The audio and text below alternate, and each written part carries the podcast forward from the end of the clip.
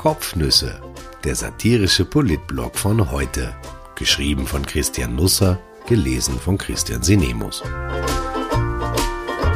Heute ist der 11. Mai 2020.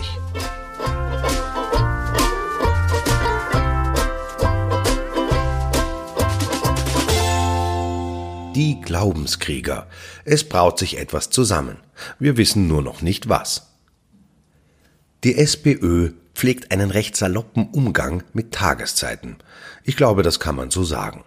Als Michael Häupl noch 20 Kilo schwerer und Wiener Bürgermeister war, stand er bei einem Pressetermin am 14. April 2015 neben dem Kanzler, der damals noch Werner Feimann hieß, und die Zunge ging ihm über.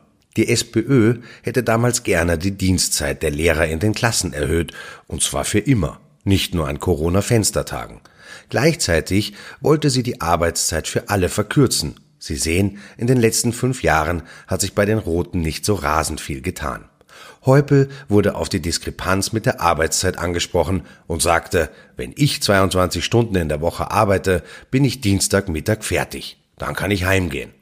Die Lehrer fanden das, wie soll ich sagen, mittellustig. Die meisten frühstücken ja selten Clowns. Wozu haben sie schließlich Schüler?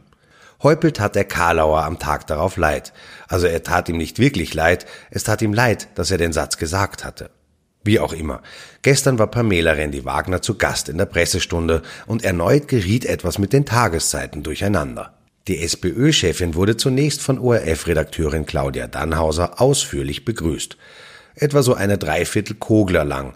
Man hätte also dazwischen der Mama zum Muttertag gratulieren können, eventuell wäre es sich auch ausgegangen, dass man einen Sprung bei ihr vorbeischaut.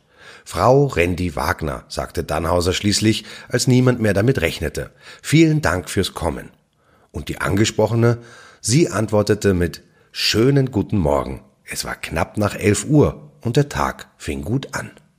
Dannhauser fühlte sich dadurch offenbar ermutigt und zog über die SPÖ her, nannte das aber, noch höflich formuliert, einen derartigen intriganten Stadel, wie man ihn in der SPÖ derzeit sieht, hat man noch selten in einer Partei erlebt, sagte sie.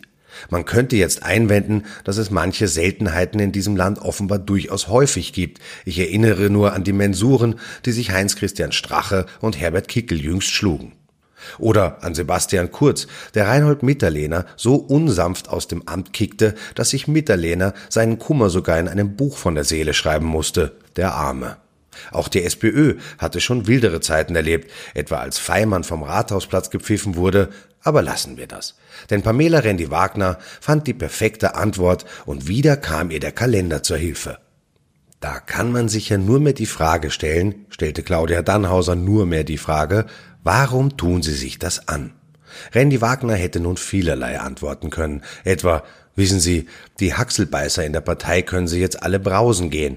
Ich habe den alten Knackern gerade bei der Mitgliederbefragung gezeigt, wo der Bartel den Most holt. Oder vielleicht wäre es für ein paar in der SPÖ besser gewesen, wenn sie sich einmal einen richtigen Job suchen. Ich hatte schon einen, bevor ich in die Politik ging. Aber das tat sie nicht. Stattdessen begann sie so. Lassen Sie mich zuerst, Frau Dannhauser, es ist ja Muttertag, mich bedanken bei allen Müttern in Österreich. Ich bin ja selbst Mutter, möchte das gleich vorwegstellen, weil die Corona-Krise hat vor allem die Mütter und die Frauen in Österreich auch sehr in Anspruch genommen. Ein paar Minuten später sagte sie zu einem anderen Thema, wir haben die richtigen Antworten. Offenbar nicht immer. Ich will aber nicht ungerecht sein. Als sich die SPÖ-Vorsitzende von dem löste, was ihr irgendwelche guten oder schlechten Einflüsterer für die Pressestunde empfohlen hatten, wurde sie stärker, kampflustiger, besser und, das gab es bisher selten, sie wirkte gelöst. Randy Wagner hatte gute Momente, als sie über Konsequenzen für notorische Parteistänkerer redete, über das Virus, als sie die Oppositionsrolle der letzten Wochen erklärte. Sie ging mit der Regierung zivilisiert um, anerkannte Leistungen, legte aber auch Versäumnisse offen, ohne platt zu werden. Darunter mischte sich natürlich Träumerei. Ich stelle mir das witzig vor, wenn sie bei Amazon wegen einer Solidarabgabe von 10% anklopft. Ich denke, das Nein wird schon am nächsten Tag zugestellt. Man muss sich nicht einmal Amazon Prime dafür nehmen.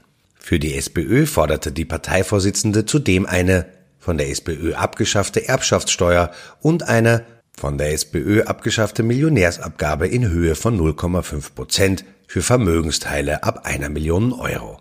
Das bringe zwei Milliarden Euro.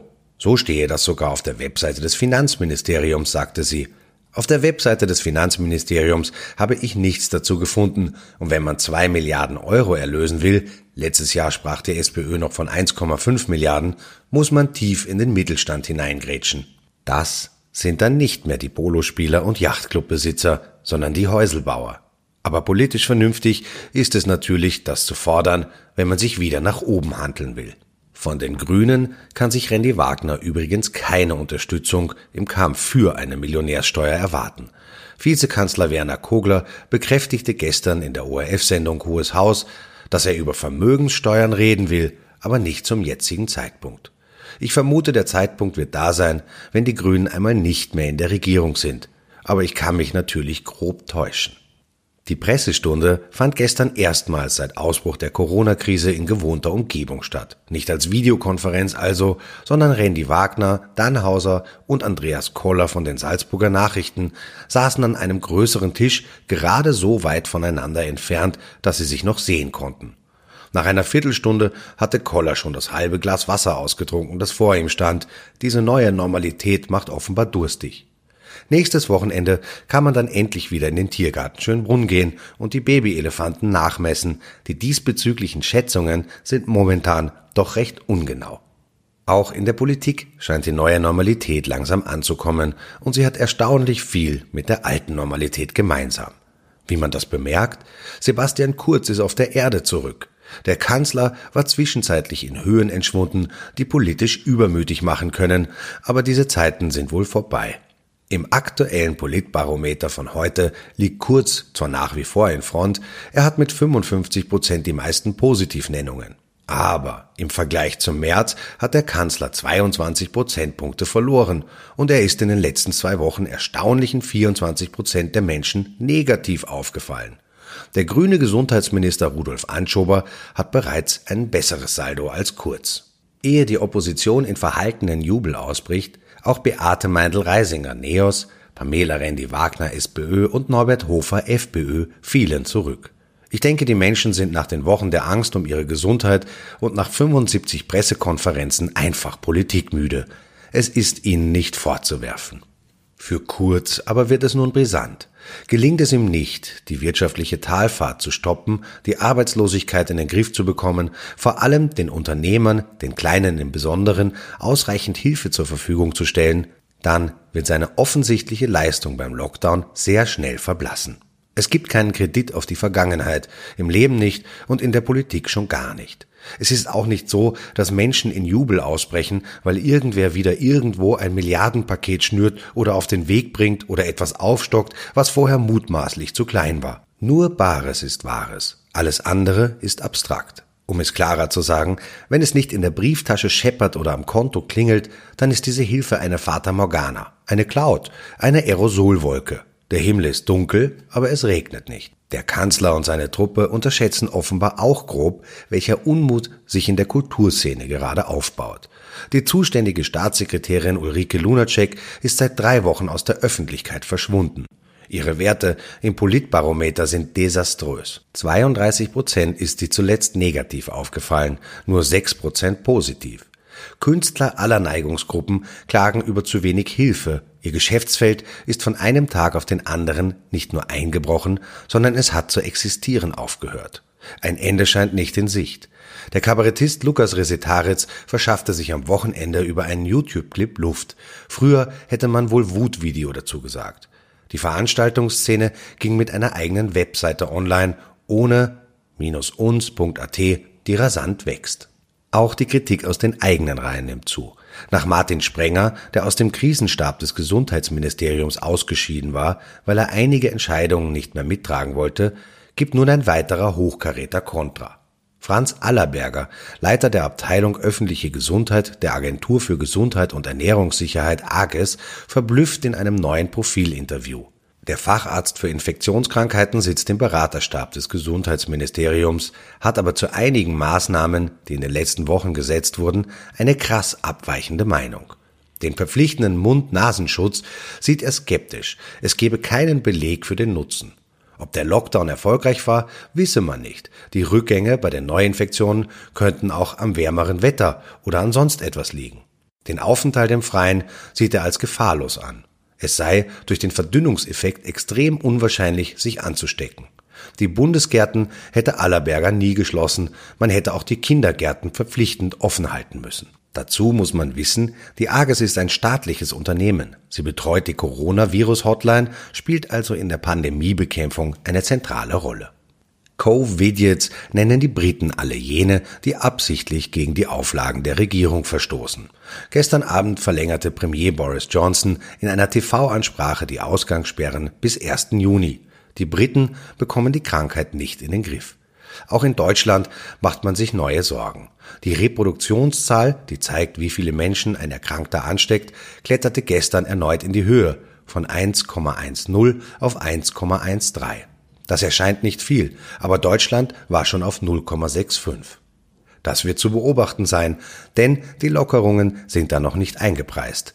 Die wurden erst vor fünf Tagen erlassen. Parallel nehmen die Proteste gegen die Beschränkungen durch Corona zu. Am Marienplatz in München standen am Samstag 3000 Menschen dicht an dicht. Die Polizei ließ sie gewähren. Viele Opfer von Verschwörungstheoretikern waren darunter, Aluhutträger ebenso, auch in anderen deutschen Städten gab es derartige Veranstaltungen. In Nürnberg kamen 2000, in Berlin 1200. Einige trugen Armbinden mit dem gelben Davidstern, wie sie die Nazis zur Kennzeichnung von Juden verwendet hatten. Auf Schildern war von Nein zur Zwangsimpfung, Impfsklaven zu lesen oder Wir sind das Volk. Auch das darf man nicht aus den Augen lassen. Um das Privatleben österreichischer Politiker ist es recht still geworden. Schade eigentlich. In Deutschland wird das mitunter anders gehandhabt. Achim Laschet ist Ministerpräsident von Nordrhein-Westfalen und einer der Kandidaten für die Nachfolge von Angela Merkel. Er ist seit 1985 mit der Buchhändlerin Susanne verheiratet. Das Paar hat drei erwachsene Kinder, zwei Söhne und eine Tochter. Dieser Tage war Susanne Laschet in der WDR-Sendung Kölner Treff zu Gast und das geriet erfrischend. Warum sie sich in den heutigen Spitzenpolitiker denn verliebt hätte, wollte Moderatorin Bettina Böttinger wissen. Wer nun Schmus erwartete, wurde enttäuscht. Ja, warum verliebt man sich? fragte sich Laschet selber.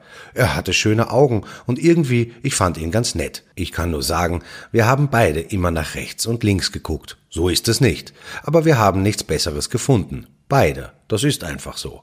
Noch heute würden sie nicht ständig gemeinsam über die Wiese hüpfen. Eine Beziehung, die darauf aufbaut, dass man nichts Besseres findet, das kannte man bisher nur aus der Politik. Verbringen Sie einen wunderbaren Montag. Sie werden ohnehin keinen besseren finden. Bis morgen, wenn Sie mögen. Verbringen Sie einen wunderbaren Montag. Sie werden ohnehin keinen besseren finden. Bis morgen, wenn Sie mögen. Bis dahin wird sich die 50 Meter lange Warteschlange vor dem Eissalon Tichy in Wien Favoriten hoffentlich aufgelöst haben. Schon um 10 Uhr stand gestern Dutzende um ein Eis an. So schlimm hat es nicht einmal das Klopapier getrieben.